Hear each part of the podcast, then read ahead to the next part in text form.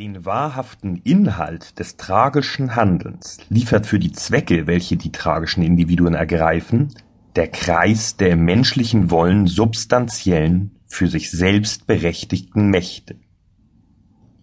Die Familienliebe der Gatten, der Eltern, Kinder, Geschwister.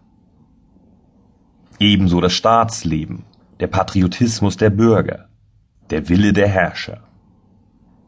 Ferner das kirchliche Dasein, jedoch nicht als eine auf Handlung resignierende Frömmigkeit und als göttlicher Richterspruch in der Brust des Menschen über das Gute und Böse beim Handeln, sondern im Gegenteil als tätiges Eingreifen und Fördern wirklicher Interessen und Verhältnisse.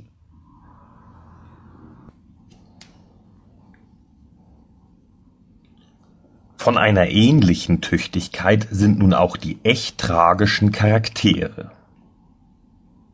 Sie sind durchaus das, was sie ihrem Begriffe gemäß sein können und müssen. Nicht eine vielfache, episch auseinandergelegte Totalität, sondern, wenn auch an sich selbst lebendig und individuell, doch nur die eine Macht dieses bestimmten Charakters, in welcher derselbe sich seiner Individualität nach mit irgendeiner besonderen Seite jenes gediegenen Lebensinhalts untrennbar zusammengeschlossen hat und dafür einstehen will. In dieser Höhe, auf welcher die bloßen Zufälligkeiten der unmittelbaren Individualität verschwinden, sind die tragischen Helden der dramatischen Kunst, seien sie nun die lebendigen Repräsentanten substanzieller Lebenssphären oder sonst schon durch freies Beruhen auf sich große und feste Individuen, gleichsam zu Skulpturwerken hervorgehoben. Und so erklären auch nach dieser Seite hin die an sich selbst abstrakteren Statuen und Götterbilder die hohen tragischen Charaktere der Griechen besser als alle anderweitigen Erläuterungen und Noten. Im Allgemeinen können wir deshalb sagen, das eigentliche Thema der ursprünglichen Tragödie sei das Göttliche, aber nicht das Göttliche, wie es den Inhalt des religiösen Bewusstseins als solchen ausmacht, sondern wie es in die Welt, in das individuelle Handeln eintritt.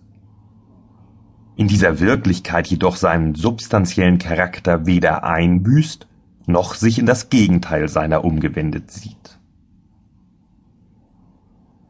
In dieser Form ist die geistige Substanz des Wollens und Vollbringens das Sittliche, denn das Sittliche, wenn wir es in seiner unmittelbaren Gediegenheit und nicht nur vom Standpunkt der subjektiven Reflexion als das formell Moralische auffassen, ist das Göttliche in seiner weltlichen Realität.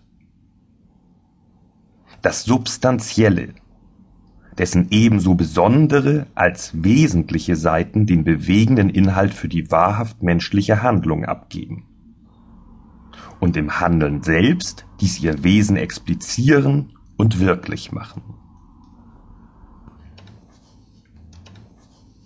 Unterpunkt Beta Durch das Prinzip der Besonderung nun, dem alles unterworfen ist, was sich in die reale Objektivität hinaustreibt, sind die sittlichen Mächte wie die handelnden Charaktere unterschieden in Rücksicht auf ihren Inhalt und ihre individuelle Erscheinung.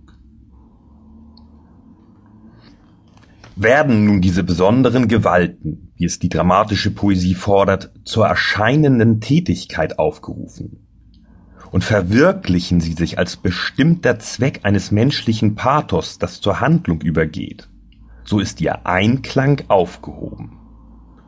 Und sie treten in wechselseitiger Abgeschlossenheit gegeneinander auf. Das individuelle Handeln will dann unter bestimmten Umständen einen Zweck oder Charakter durchführen, der unter diesen Voraussetzungen, weil er in seiner für sich fertigen Bestimmtheit sich einseitig isoliert, notwendig das entgegengesetzte Pathos gegen sich aufreizt und dadurch unausweichliche Konflikte herleitet. Das ursprünglich Tragische besteht nun darin, dass innerhalb solcher Kollision die beiden Seiten des Gegensatzes für sich genommen Berechtigung haben